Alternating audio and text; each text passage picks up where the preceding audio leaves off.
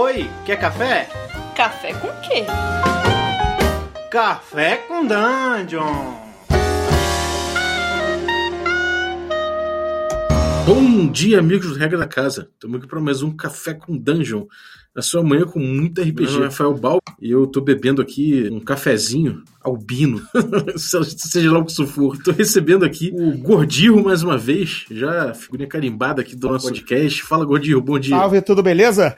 Estou aqui bebendo um leite, não é? Porque não tem mais bebida branca que o leite, que, que enfim, com cafezinho cai bem, vira o nosso café com leite, né? Mas tem tudo a ver com o nosso tema de hoje, que é albinismo, brancura. Exatamente, a gente vai falar do maior albino da literatura da, da literatura fantástica, o nosso Elric de Melny Boné. Aê, eu quero, eu quero ver a galera agora. Aê, porra, finalmente! Uma galera pedindo, a galera falando, porra, a galera, desde que a gente começou a falar de Appendixene, não sei o que mais, a galera, a galera sempre vem falar do, do Elric com a gente, cara. E aí, foi assim, porra, ninguém melhor do que um viciado em Elric, né, cara?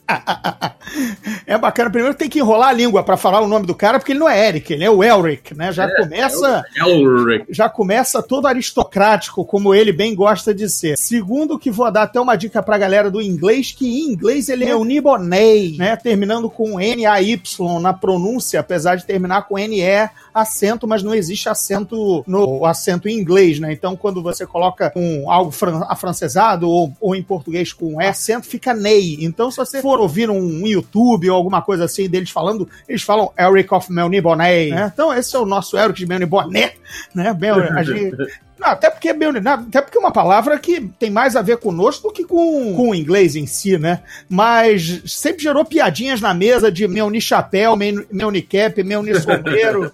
Tinha vários. meu ni viseira. Né? Cara, é, é... parece que, que o regra da casa também tem agora sua função semântica e pronúncia em inglês. Né? Exatamente. A, a, gente tem que chamar o professor Newton, o Newton Nitro, para fazer esse programa comigo e ele, e a gente ficar falando de inglês e, e como aprendemos inglês com RPG. Sim. É, cara, e a leitura do Eric é muito agradável, né, cara? O Murko, que eu acho que ele, no, particularmente no Eric, assim, a leitura é muito agradável. Eu peguei para ler e li muito rápido.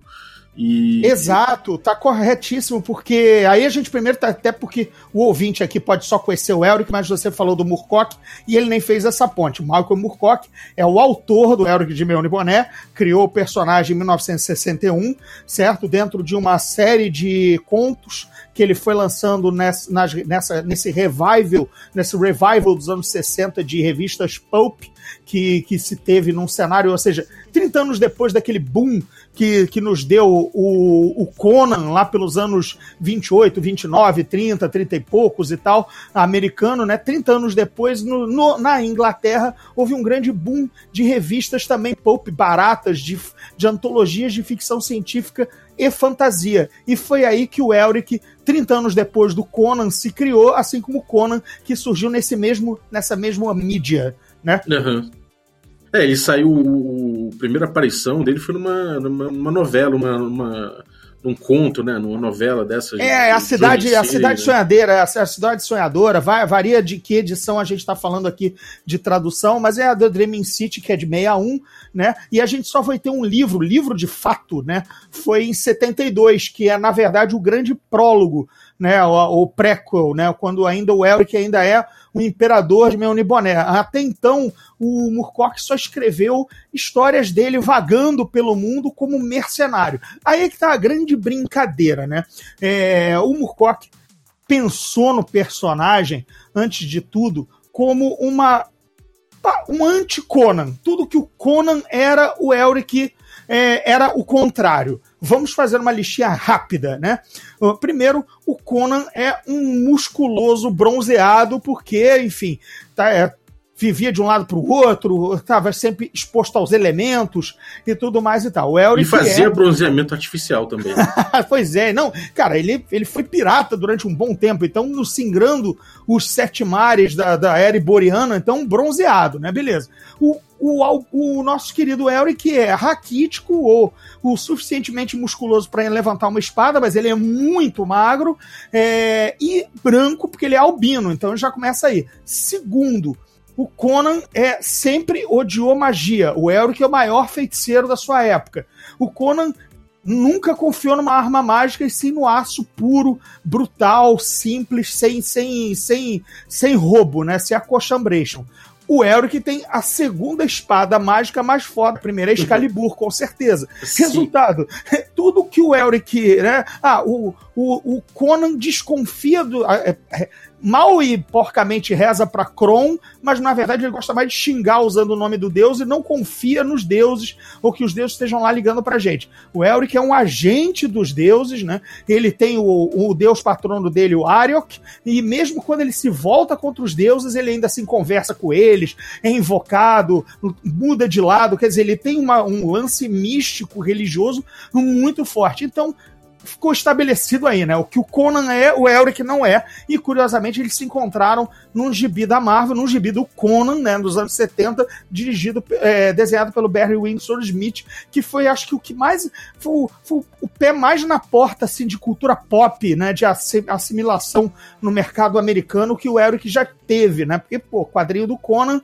né? Mais popular até do que os próprios romances do Conan, né? Uhum. Então, o Elric ter entrado nessa edição foi muito bacana, pô. Eu pirei, né? Assim, eu tenho essa edição e tudo mais, é bem bacana. Uhum. Cara, o, as interações do Elric, inclusive, você falou do, dessa coisa da, é, da, religiosidade, dele ser. Ou então até da, da, relação dele com as entidades, né? Tem o Ariok, que é, o, que é a entidade que ele, que, ele, que ele lida. E, cara, os encontros dele com Ariok são, é, são as descrições mais fodas de feitiçaria que eu já, já li na minha vida. Tipo, ele como uma mosca que vai chegando. Cara, é, é, é um, além de tudo, é, traz um suspense, sabe? Traz um, às vezes até um mal-estar, assim, uma coisa muito foda, né, cara? Isso, você falou correto, assim, o, o Murkock incomoda, porque o Elric não é um herói simpático, né? Ele vem de uma raça que são os Melnibonianos, que são escravagistas, se acham superiores, são, são os high-elfs do Tolkien, as, os super seres, e se acham os super seres, né? Então, eles usam, eles escravizam, eles torturam pessoas, as pessoas são, os humanos são absolutamente descartáveis, e os seus deuses, o panteão meuniboniano também é bastante cruel.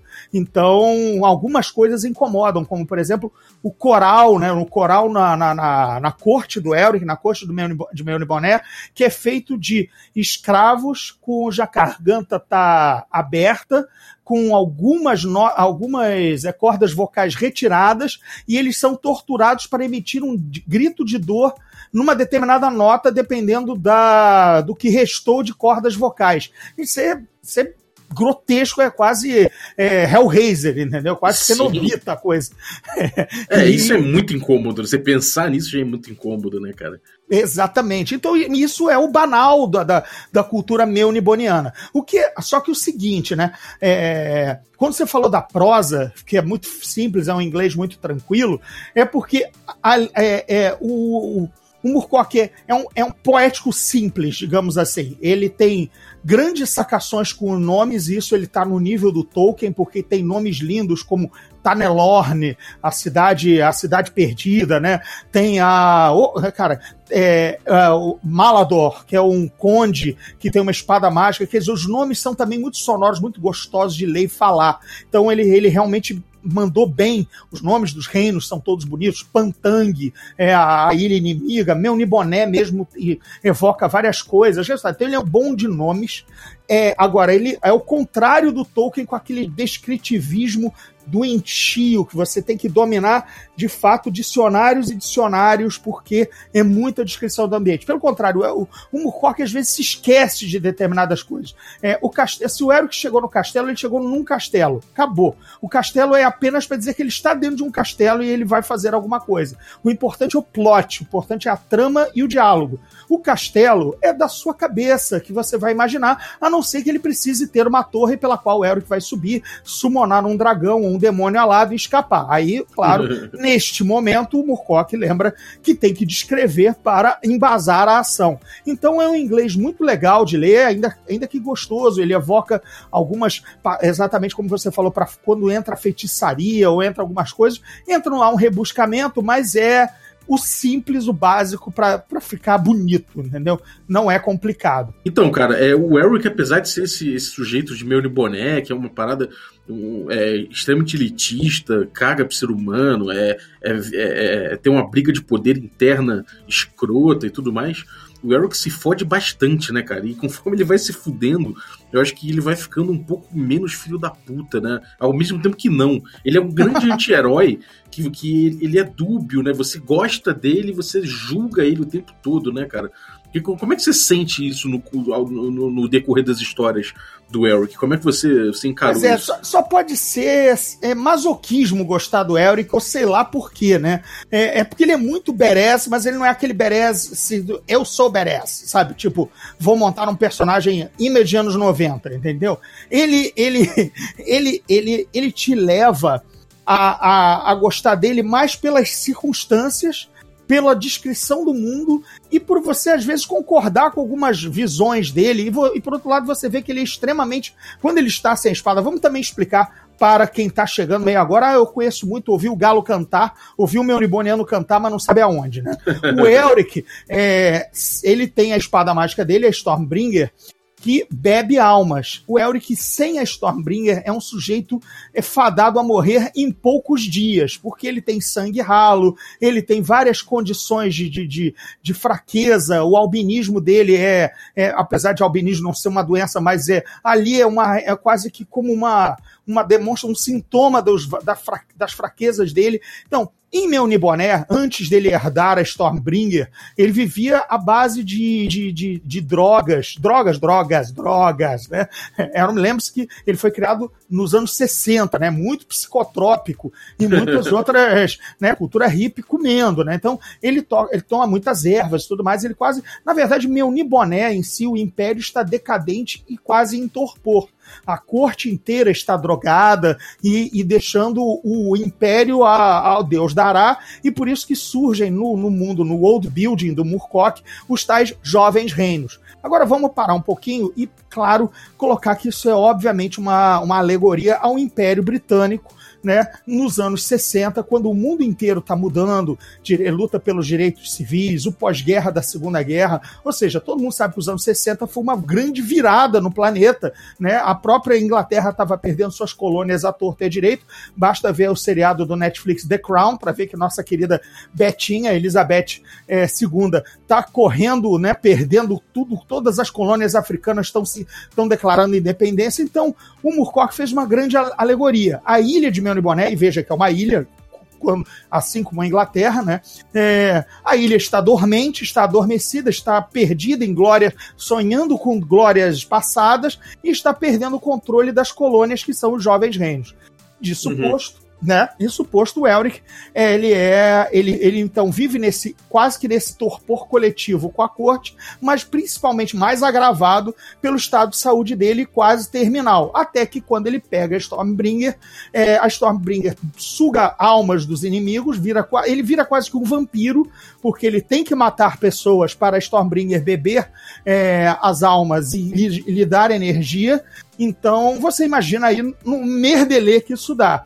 O Murkoch, na, dos, de todos os livros e compilações e contos, o único que realmente é ambientado em Meu é esse prólogo, o livro Elric Meu Boné. Porque de resto, quando ele escrevia os contos, na verdade o Elric estava vivendo que nem o Conan. Ele era um mercenário, um super mercenário de luxo, entendeu? Que você contratava, quer dizer, os jovens reinos, no caso, é, ele perambulava pelas antigas colônias, ele era muito odiado ou, ou, ou, gerava desconfiança, porque ele era o antigo algoz, né? O antigo, o antigo ditador, né?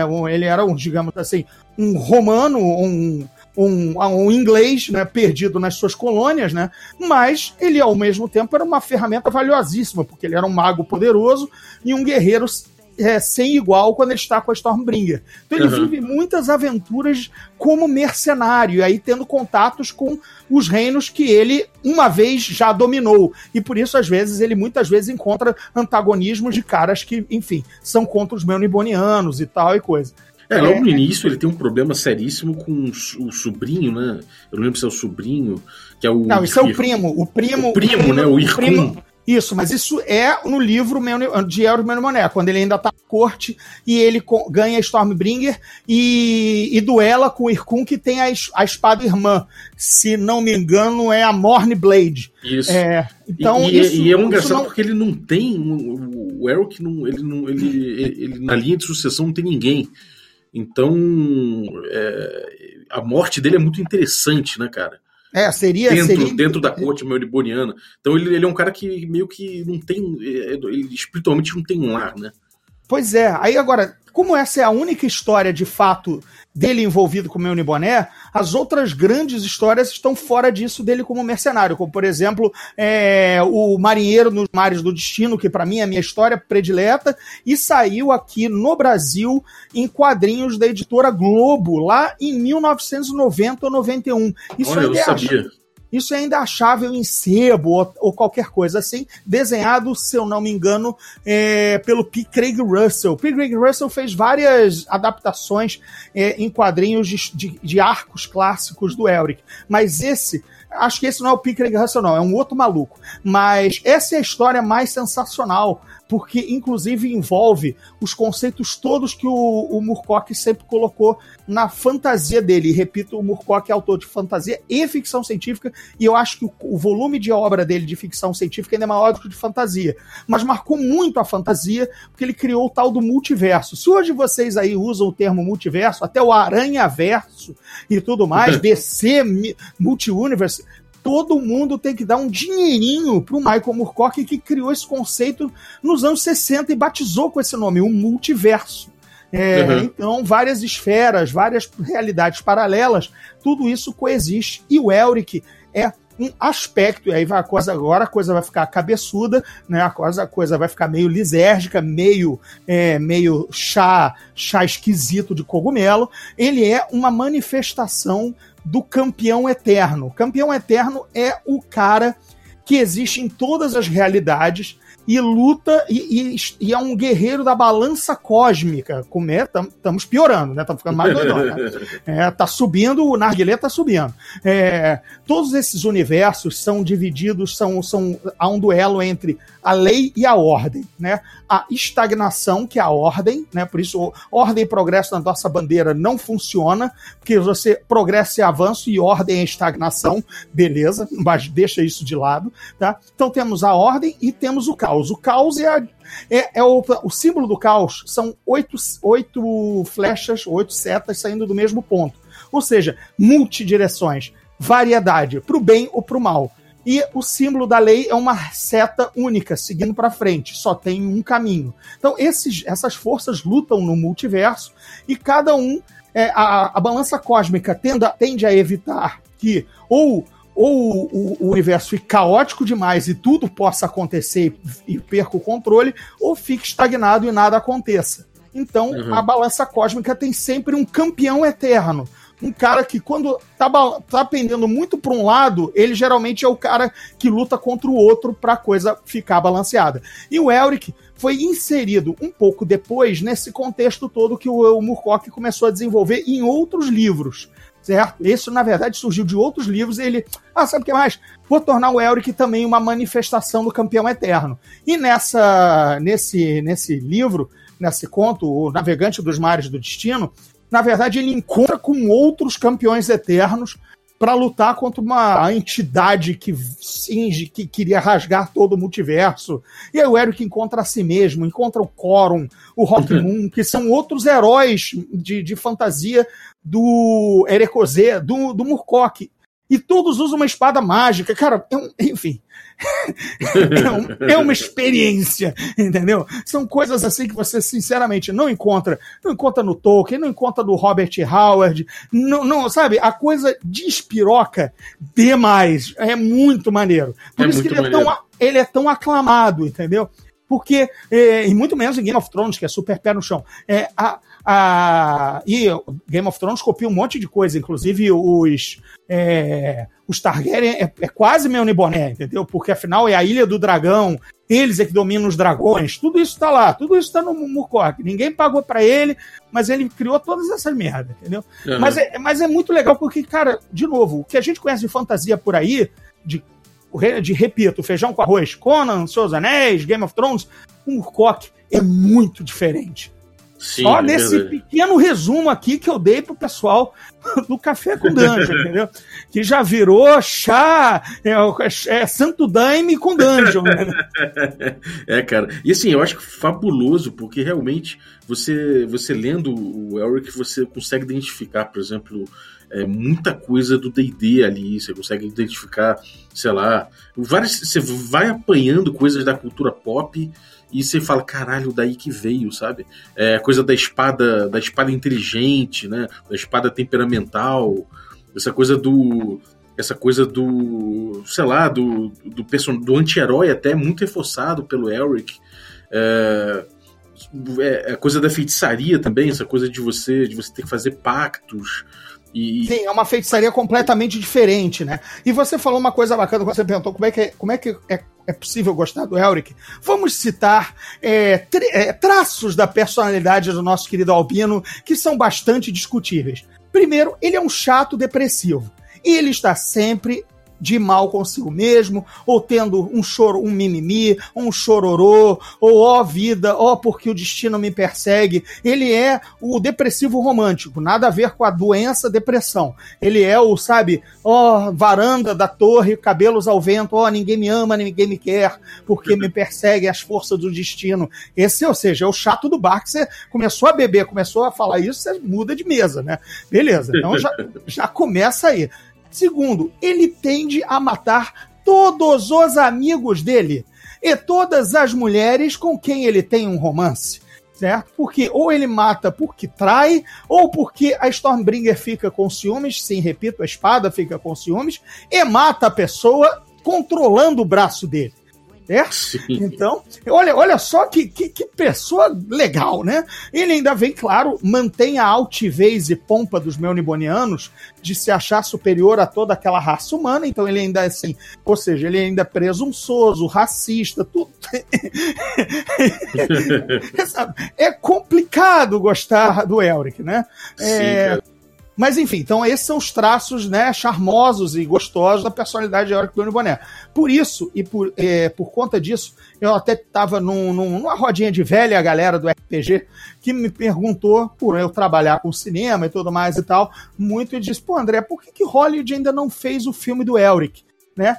E foi até quase, não é quase saiu, teve esquentando para sair pós é, estouro do Senhor dos Anéis, né, de 2001 a 2000 3, né, a trilogia, aí o pessoal ficou de olho, nossa, qual é a outra obra de fantasia que ainda não foi explorada condignamente? Ah, tem o Elric, em 2007 as coisas começaram a andar, ficou na mão da Universal. É simples, o personagem é ele não tem empatia, ele, ele, ele não tem empatia com o público. Como é que se você começar a tirar esses elementos do Elric para ele ser palatável para o público, parabéns, você não está fazendo Elric, né? É, uhum. Se você tirar esses elementos, é, nossa, o cara, poxa, eu tô torcendo por ele, mas ele acabou de matar o melhor amigo. É, é, é ah, mas, ah, então eu vou fazer o cara sobreviver. Então você já começa a cortar. Ah, mas ele não vai ser tão presunçoso e na verdade ele vai ser legal e vai repensar, poxa, eu, eu era um imperialista, mas esses humanos merecem meu respeito. Então também você não é o Elric. Quer dizer, você vai aguar o personagem e ele vai virar na verdade, agora talvez eu provoque alguma polêmica aqui, ele vai virar aquele personagem que é o plágio dele, que é o Gerald of Rivia, que é o Geraldão do Witcher, é, que é tão plagiado que é chega a ser vergonhoso. Até o apelido White Wolf, Lobo Branco, por ser albino, o, e se ele é albino, ele chega a ter isso, gente. Porra, até o, o cara copiou até o apelido. Tá? Aí ah, ele é mago e feitiço, ele é mago e guerreiro, o Eric também é. Ele é um mercenário que é, vaga os mundos resolvendo problemas, tá? O Witcher caça monstros sendo pago e o Elric, sei lá, ah, gente, a gente tem que tomar esse castelo aqui se você puder invocar dois demônios e mandar Stormbringer em cima, pô, toma aí 100 peças de ouro. Cara, é o mesmo personagem, sabe? Mas, por exemplo, mas por outro lado, o Geralt, na verdade, é só co come todas, mas nunca trai um amigo, ele mantém uma relação com a, aquela filha dele, ou seja, ele já é humanizado, né? E tudo mais, beleza. Mas, cara, é por isso que o Elric não cabe no cinema, ou se for caber, não vai ser o Elric, porque vão, vão, vão ter que aguar. O personagem dele é antipático, não caso de antipático pessoa chata. Ou seja, ele não causa empatia. Esse é o problema. E você não pode gastar 100 milhões de dólares e colocar nas costas de um personagem que é assim, entendeu? Ou 120, pior ainda. Entendeu? Agora, pra galera que quer começar a, a acompanhar, acompanhar não, né? A conhecer o Eric agora, tipo, o que, que você recomenda de ordem de leitura? Ó, compra tal coisa, compra tal coisa, o quadrinho não presta. Como é que, como é que qual o guia do Gordirro pra galera conhecer o Eric? Bem, se você me pedisse isso há uns dois ou três anos atrás, é, você, às vezes você podia usar o, o efeito sonoro do, do grilo, né? Do cri, cri, cri, cri, porque a gente não tinha nada lançado aqui. Aliás, é, desde os anos, ah, nos anos 90, a gente teve uma edição muito infeliz de, do livro Stormbringer, chamado Espada Diabólica, com uma tradução também bastante. Enfim, se o nome já foi traduzido, é, às vezes assim, você imagina o resto do livro. Então, deixa isso para trás, tá? E, mas a gente agora tá com os, os dois primeiros livros do Elric, quer dizer, pelo menos adaptando as. as como, eu, como, eu, como eu expliquei, primeiro vieram muitos contos que geraram antologias, depois vieram duas, duas dois romances fechando o sendo né, iniciando e fechando essa sequência de contos. Eles estão sendo lançados meio que cronologicamente agora no Brasil. Você pode procurar as edições da editora Generale que estão lançando desde desde virada de 2014 para 2015. Já tem dois livros do Elric lançados. Um é A Traição do Imperador e o segundo, o livro 2 do Elric, é Elric de Meu Boné. Uhum. É, as capas não ajudam muito, tá? As capas estão meio quadrinizadas. É, então você pensa que é um quadrinho, é, os livreiros colocam em local errado, porque a capa tem um. A capa não vende bem o livro, entendeu? A editora também é pequena, então não tem muita, muita presença assim nas livrarias, mas enfim, tá na Amazon, gente. Não é nada do, do, do outro mundo de, de achar. Agora, o que é surpreendente, aí sim é quadrinho, inclusive, é a, a graphic novel Elric, O Trono de Rubi, que é o Elric já teve milhares de desenhos e milhares de quadrinhos, inclusive já falei do P. Craig Russell, o Walt Simonson, que desenhou uma das grandes fases do, do Thor, inclusive do, o, o Ragnarok do Thor, quando ele enfrenta o Surtur, foi uma saga famosa. Então o Walt Simonson já desenhou o Elric também, mas cara, ninguém acertou o desenho como esse, esse francês chamado Didier Poli, tá? E mais uma outra galera que desenha com ele nesse álbum chamado Elric e o Trono de Rubi. É bonito editora, mesmo, cara. A editora acho que é a Mitos. Foi traduzido com muito carinho por um amigo meu chamado Otávio Aragão, porque há várias maneiras de falar dentro desse, desse dessa graphic novel, tá? Que em inglês não são nem tão rebuscadas quanto ele, a, Otávio, fez questão de fazer, fez questão de fazer na localização para o Brasil, colocando os meunibonianos falando de maneira mais empolada, usando palavras antigas do nosso português é, é, monárquico, entendeu? É, para exatamente bater como o Elric falava, tá? Porque lembra-se que isso aí já é. Ele traduziu ainda bem direto do francês, porque a tradução americana, segundo ele, chapou tudo no inglês só, sabe? Sem, uhum. sem charme. Mas quando ele foi ver o original francês, todas as, assim, as raças dos jovens reinos falavam de uma maneira diferente. O, os, os, os meunibonianos falavam de outra. Então ele buscou o caminho francês original da graphic novel e não simplesmente traduziu é, o, o, inglês que o, o a tradutora americana chapou tudo na preguiça para o inglês banal, entendeu? Uhum. Então a gente está saindo é, no lucro com essa edição é, brasileira, que foi exatamente beber no original do texto francês. O Murcock diz que é a melhor adaptação em quadrinhos que ele já viu do Elric. Mas o Murcock também já está quase com 80 anos e ele sempre foi meio picareta. Agora também muito carinho pelo autor, mas o último livro do Elric foi uma trilogia de 2005, encerrou-se em 2005 e a gente sempre brinca que o, o, o Murcock, quando realmente, sei lá, tá devendo a hipoteca ou algo assim, ele volta a escrever alguma coisa do Elric. Felizmente, acho que em 13 anos ele não está mais em dificuldade financeira, porque ele inventava. Não, não, é, eu não quero nem dar spoiler, mas digamos assim: a história do Elric tem início, meio e fim. E aí, fim, vocês entendam como o que seria um fim de um personagem. Então, não há muito o que expandir, tá? Mas então o Elric, o, o, o Murkock fica contando umas histórias que quando ele precisa, ele, é, ele, ele coloca que o Elric está sonhando em outras aventuras. E quando ele sonha uma outra aventura, ele vive porque ele se transporta para o multiverso. Ou seja, eu estou querendo ganhar um dinheiro. Porque, é. de fato, ele estabeleceu que os melnibonianos têm sonhos, eles entram em torpor, que nem os, os vampiros ou que nem os dragões, né? Eles estão. Eles, eles hibernam na sua. E, e, passam a viver naquele sonho e fazer coisas naquele sonho, até aprender habilidades naqueles sonhos. Uhum. Então, um, um, essa trilogia que é a última do Elric, que foi de 2002 a 2005, os livros, só para dizer para o caro ouvinte do, do, do Café com Dungeon, ela acontece na cabeça do Elric enquanto ele está sendo crucificado num mastro de navio. Tá?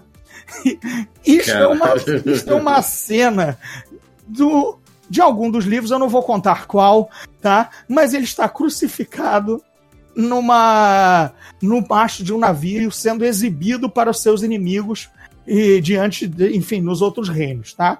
Neste momento, para suportar a dor, Elric entra em transe. E no seu transe, isso não está dito no, no, livro que ele está crucificado, não, tá? Ele só diz que ele escapa, a Stormbring vem na mão dele, tal coisa ele se aproveitou desta ceninha e disse que o Elric, para suportar a dor, começou a sonhar. E aí, sonhar, ele meteu uma trilogia de três livros, de 300 páginas, 900 páginas de livro, para aproveitar o Elric crucificado. eu sou fã, eu gostei da trilogia. Ela é, mais, ela, aliás, gostei, mas ela é mais ou menos. Mas a picaretagem foi tão grande que eu disse assim. Parece, parece picaretagem de player, sabe? Aliás, a gente. Então, essas são minhas dicas, mas a gente já Cara, tem, ó, tem uma dica que eu acho que, que vale. Que é uma banda que é que eu gosto muito, que é a Blue Oyster Cult. Sim. E tem uma música que foi escrita pelo próprio Murcock, sobre o Elric. É, o Murcock é músico, né? Sempre se envolveu mais com o rock progressivo dos anos é, 70, né? 60 para 70. É, tem banda, tem uma banda de heavy metal chamada Tigers, Tigres de Pantang, Tigers of Pantang, que é o que são os, os inimigos de Melny Boné. É, tem um monte de coisas, assim. É, tem uma banda chamada Rockwind, que inclusive o Murcock perdeu a esposa dele para o vocalista da banda, tá? a segunda esposa, pois é. é. E a banda era em homenagem às obras do Murcock, tá? Então fique aí é, com vocês essa fofoca de qualidade. Mas a gente não pode esquecer de falar também de RPG, porque afinal esse aqui é o Café com Dungeon, o nosso o nosso papo é sobre RPG. Então, Elric teve sempre uma perna muito, muito forte no RPG. Você já comentou, o Gary Gygax. Bom dia, amigos do Regra da Casa. Estamos aqui para mais um Café com Dungeon. Na, nas primeiras é, edições do D&D, o que material que você deve ler, o que nos inspirou. Tá lá o Fritz Leiber, tá lá o Robert Howard e tá lá, claro, o Murcock, até porque o Murcock é muito pré D&D, né? D&D lançado em 74, os uhum. livros são de 61, o segundo, o, a, o primeiro romance é de 72, quer dizer, tá ali muito mais contemporâneo do que aquela galera das antigas, né? Da, do, do, da fantasia, né? Então, e no primeiro manual dos é, deuses e, e divindades, né? O de, Deities and Demigods, semideuses, entrou o panteão do Elric, né? O panteão do Elric entrou num, numa, num, num não é desrespeito, num, num problema legal sobre, sobre direito autoral, né? Porque os caras colocaram o panteão de uma outra editora, de um outro criador e, e, tudo mais, né? Na verdade, isso já meio que foi explicado, né? O, o, o Cthulhu também teve. O Cthulhu, então, exatamente. Então, tava lá os, os mitos de Cthulhu e os mitos de Meuriboné. Tavam, os dois panteões estavam nesse, nesse, nesse manual de D&D. É, os Cthulhu deu o probleminha que deu, obviamente, com o spoiler do HP Lovecraft, teve que sair, e também teve que sair por conta do Murkock. Agora, a história foi o seguinte, o Murcock disse simplesmente para a TSR, nossa querida editora do D&D, no, no, no, nos primórdios, disse sim, passou por cima do agente, não pediu licenciamento, não pediu dinheiro, é, e os caras também passaram por cima do agente dele, na verdade encontraram o Murcock, Murcock, a gente pode colocar teus deuses lá? Não, bora aí, o que, que é isso mesmo? RPG? não, pode, é um jogo? Ah, é um jogo, é um jogo de papel, né? Não, não é tabuleiro, não, não, não, é papel. As pessoas jogam com papel e, e empurram umas miniaturas. Não, não, tá na boa, tá na boa, beleza, tudo para divulgar. É, ele mesmo explica que aquela época era muito, tudo muito incipiente, né? Ninguém tinha maldade em querer ganhar dinheiro. Não, vou licenciar, sabe? É, uhum. é, ele mesmo, tipo, essas composições, bandas fazendo o nome da, do, dos personagens, nada foi cobrado, entendeu? Era muito, era muito, sabe, sabe aquele coletivo artístico, sabe? Não, nós músicos e, e autores de RPG e escritores de fantasia todo mundo brincando junto, criando junto coletivamente, sabe? A galera Era... do rolê, né? A galera do rolê é, de novo, a ideia hippie dos anos 60, né? O próprio Murcock se diz que ele é, ele, não é, ele é um anarquista, né? Ele, é, ele assim, que ele, o anarquismo é o que ele prega e tudo mais e tal. Então, cara, anarquia, né? Foda-se, coloca meus personagens, não me paga nada, beleza, entendeu?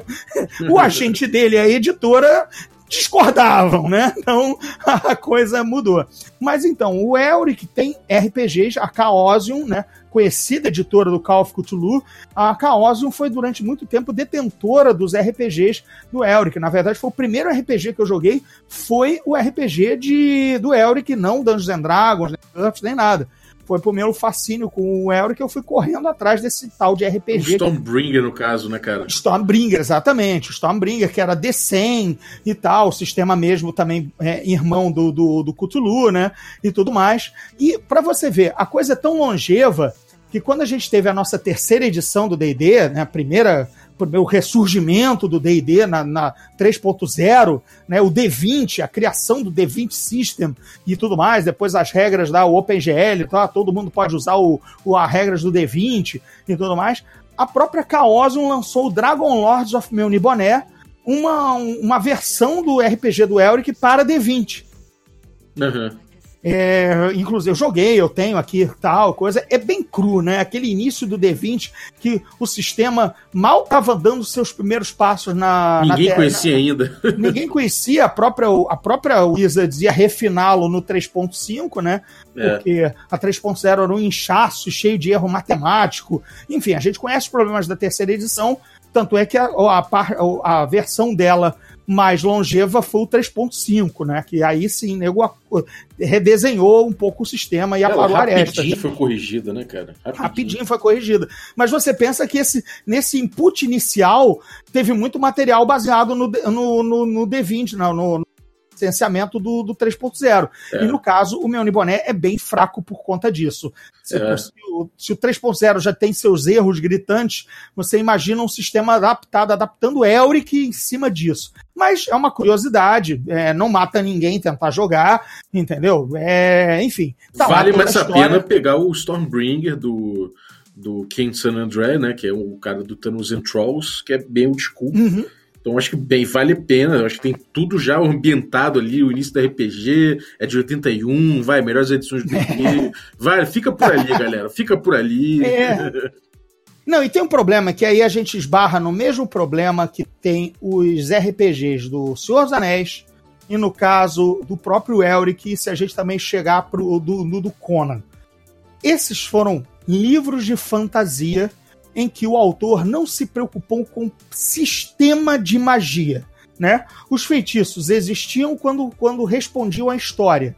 Né? O Elric sumona demônios para ajudá-lo, o Elric é, faz algumas coisas bobas do tipo é, espantar, sei lá, espíritos e tudo mais, mas ele não tem um sistema, ele não sabe Fireball, Lightning Bolt, Sleep, sabe? Essas, essas coisas. O Uhum. O Gandalf também nada disso, né? O Gandalf mal acende uma luz, não manda uma fireball, entendeu? É por quê? Porque são, não, é, é não conversa muito com o D&D é, e não conversa muito com RPG, essas coisas. Então, a magia do Elric é sempre complicado de, de... Aí, claro, o cara tem que inventar, né? O sistema de magia todo de invocação de demônios e tudo mais. Tenta explicar várias coisas do Elric em cima. E, e, aí é complexo, né? Porque você tem que enfiar um sistema dentro de uma narrativa que já existe e está fechada. É, uhum. Eu acho isso eu acho isso é o pé de barro de RPG do Conan, de RPG do Elric, de RPG do Senhor dos Anéis, né? Porque você está limitado pelo que os caras fizeram nas páginas. E o cara não pensou muita coerência em sistema de magia, porque diabos, sistema de magia é, uma, é um termo de RPG, não é de literatura. Né? Sim, sim. É, o, o, então, só tirando essa parte, de resto é, é legal, mas ainda assim é, é, um, é meio problemático. É, se eu puder fazer uma, uma sugestão para qualquer um que queira sentir um pouquinho dessa, dessa textura do, do Elric e da relação dele com demônios ou com Ariok, que é o patrono dele e tudo mais, eu sugiro pegar o Dungeon Crawl Classics, que é um sistema de magia e tem todo esse problema de ser um sistema, mas ele, ele, ele tenta retratar exatamente essa relação de um, de um feiticeiro com o seu patrono e o assédio dessas outras entidades em volta. Então tem milhões de problemas que acontecem, e você, claro, assim como é, que você fica na merda demais. Então, se puder, se alguém puder é, adaptar isso de alguma forma para qualquer jogo, seja D&D quinta edição, dá uma olhadinha, no mínimo para você se inspirar um pouco no que fez o Dungeon Crawl Classics. Essa é a minha recomendação. Eu vou segui-la, inclusive, porque já aprendi, né? Estou aqui não só para falar, mas para aprender. Então, vou correr atrás dessa dica, porque realmente é complicado, né? O, por exemplo, o Murkock, que eu já falei que ele é meio esquecido com as coisas, né? Tem hora que o, o Elric esquece, ah, ah, eu não estou com o meu grimório, então ele parece um feiticeiro tradicional, que tem que ler o grimório e decorar. Aí depois ele faz um negócio que parece o Warlock de D&D quinta edição. O patrono, a entidade, mandou o feitiço para ele, porque ele pediu ah, sangue e almas para a Ariok, e o Ariok mandou um feitiço. Ah, tem uma hora lá que ele tá caindo, e aí ele pede, sei lá, ele tá caindo de uma, de uma distância, cara, uma montanha. E aí ele pede ele implora aos antigos é, pactos dos, meu, dos antigos imperadores menibonianos com os, com os lords elementais para o grande elemental do ar surgir, basicamente um Elder Elemental, né? Se vamos olhar lá na ficha do D&D é, do, do, do, Manual dos Monstros, para socorrê-lo e amparar a queda dele. Basicamente, podia ter castado Featherfall, né? Era assim. Mas beleza, ele preferiu chamar um Elder, Elder Elemento para segurar ele, porque ele é aristocrático e fodão. Ele não então, vai isso aí, isso aí tem no DCC. Você consegue reproduzir essa cena exatamente no DCC. Você não Porra, tem bacana. magia, você se fudeu porque você falhou nos testes de magia, aí você consegue jogar mais magias por dia, e aí você tá caindo, você tem um patrono, você pode pedir pro patrono uma parada. E aí ele depois vai te fuder, amigo, mas ele vai te dar. É, então, então os caras realmente leram bastante Murkock porque tá bem aí. Mas, de novo, a coisa é incoerente porque o cara não tava escrevendo para RPG, tava escrevendo lógico, literatura. Lógico. Né? Então, a, essa É uma gambiarra, é uma gambiarra. É uma gambiarra. Mas a gente lendo se diverte quando o Eric precisa de uns papiros para descobrir tal coisa. Então ele tá bancando o velho e bom Wizard, né? Que tem que ler e estudar. Aí tem outras horas que ele parece o Sorcerer, ele puxa tudo do carisma. Tem outras horas que ele é o Warlock, porque ele pede pro patrono né? É, uhum. Enfim, é saboroso, mas é complicado. É. Imagina montar um hero que tem que ser Fighter, Wizard, o Sorcerer e o Warlock. E o Warlock, é. Puta Agora, que pariu. Pra quem, pra quem tem curiosidade, a magia do D&D é chamada magia vanciana, que é outro autor do Appendix N, que é o Jack Vance, que ele tem outras obras, tem o Dying Earth e tudo mais, que aí você consegue entender que alguns pedaços do D&D vieram de outras obras, né? Mas é isso é um papo para outro café com dungeon. Com certeza, porque isso aqui tá virando ban... já tá virando almoço com dungeon. Almoço né? com dungeon. A gente tá chegando no almoço. Eu tô pensando aqui se eu vou comer um galeto ou se eu vou comer um, um banquete de moscas aqui em homenagem a Arioque. Eu vou comer um tigre de pantangue. É. uh, galera, olha só. Corram atrás, é, é para mim a melhor obra de fantasia. É, mas aí eu sou suspeitíssimo, por isso que o Balbi me chamou para falar. Eu tenho um gato branco chamado Elrich meu Boné, por conta da minha fixação com o personagem, o pior, o pior personagem para você gostar da história. é, mas é isso, corram atrás dessa. Essa graphic novel, principalmente, é a minha super dica. Mas ajudem a editora que lançou a Generale, os livros mesmo, que aí vocês vão ver o texto do Murcock e tal. Ignorem a capa meio infeliz, meio quadrinho, tá? Que poderia ter sido melhor pensada pela, pelo editor. Mas de resto, enfim, o que importa é o conteúdo, não é capa. Ah, então, ainda assim que as capas são até duras, então ainda fica bonito na estante. Mas é isso aí, essa é a dica. E bora, bora pros, pros jovens reinos. É, eu vou botar os links aí, então entrem aí, os links vão ser patrocinados. Se você comprar pelo link, você ajuda o Regra da Casa a andar com as próprias pernas. Então, cara, porra, brigadaço, cara. Se tem algum recado pra galera aí, coisa que você tenha aprontado, aquele, aquele, teu, aquele teu jabá de, de, de qualidade. Jabazinho. Opa, vamos lá, é tudo bem rápido. Primeiro, me sigam nas redes, que acho que é mais, mais, ah, melhor do que ficar listando as várias coisas, é porque lá é que eu falo as várias coisas, né?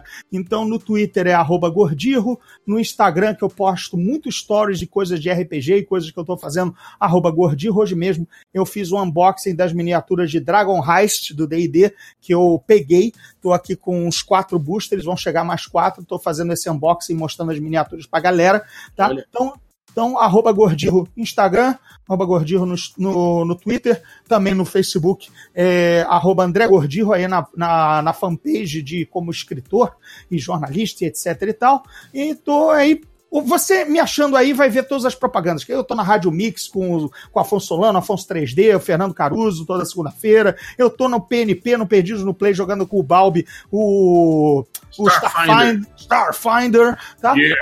Eu tenho meu podcast Zona Neutra, que vai voltar este mês agora para a temporada 2019. E a primeira, é, o primeiro, a primeira edição é sobre os 30 anos de Magic the Gathering, com uma entrevista muito foda de alguém do, é, responsável pelo Magic no Brasil, que vai contar as novidades de Magic para esse ano, tá? Então eu já começo assim metendo o pé na porta no, no, Zona Neutra, o meu podcast, mas ele dá para encontrar todos os arquivos anteriores no Spotify, no Google Podcast, no SoundCloud e tá ali juntinho com o Café com Dungeon. Ali a gente tá bem na, na como é que é, na nossa é, podosfera, né? É o então, bonde, então, rapaz, é o bonde. É o bonde. Ah, eu vou fazer aquela promoçãozinha, posso fazer? Manda ver. Cara, vocês que ouviram até o final, Agora o Café com Dungeon. Se vocês mandarem um e-mail para lendasdebalduri.gmail.com, você vai receber, dizendo só dizer, oi, te ouvi no programa do Elric. E aí você vai receber uma aventura de D&D, quinta edição, ambientada nos meus livros, Os Portões do Inferno e O Despertar dos Dragões, uma aventura que eu escrevi, uma aventura inicial de quinta edição é, do D&D. Maravilha, maravilha. Vai ter tudo linkado aí, galera, então catem aí essa lenda aí do mundo nerd. obrigado, obrigado. Valeu, Falei cara. pra caralho, né? De novo. Não, é exatamente o que eu queria, amigo. é isso aí. E, galera, vocês estão ouvindo aí nosso podcast na quarta-feira. Então, nosso stream presencial online. A gente agora tá no hiato, porque a gente acabou a segunda temporada do nosso D&D da campanha Magic Punk, então a gente agora vai jogar outras coisas. É, a gente começou agora a jogar Masks, mestrado pelo Ramon Mineiro, que é um, uma visão um pouco cômica e um pouco trágica dos super-heróis. E depois disso, a gente deve jogar um Space Opera aí, mestrado pelo Vini, com Cosmic Blades and né? Sinister Spells.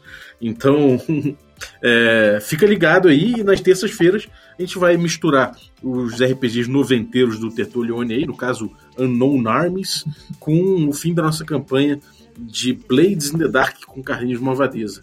Então fica ligado aí, é isso aí. É, pode achar a gente nas redes sociais, tem nosso Instagram, várias fotos maneiras, várias fitas, meu, então pode colar aí com a gente, que é só sucesso. Muito obrigado e até a próxima. Valeu, Gordinho. Valeu! Sangue almas para Ariok!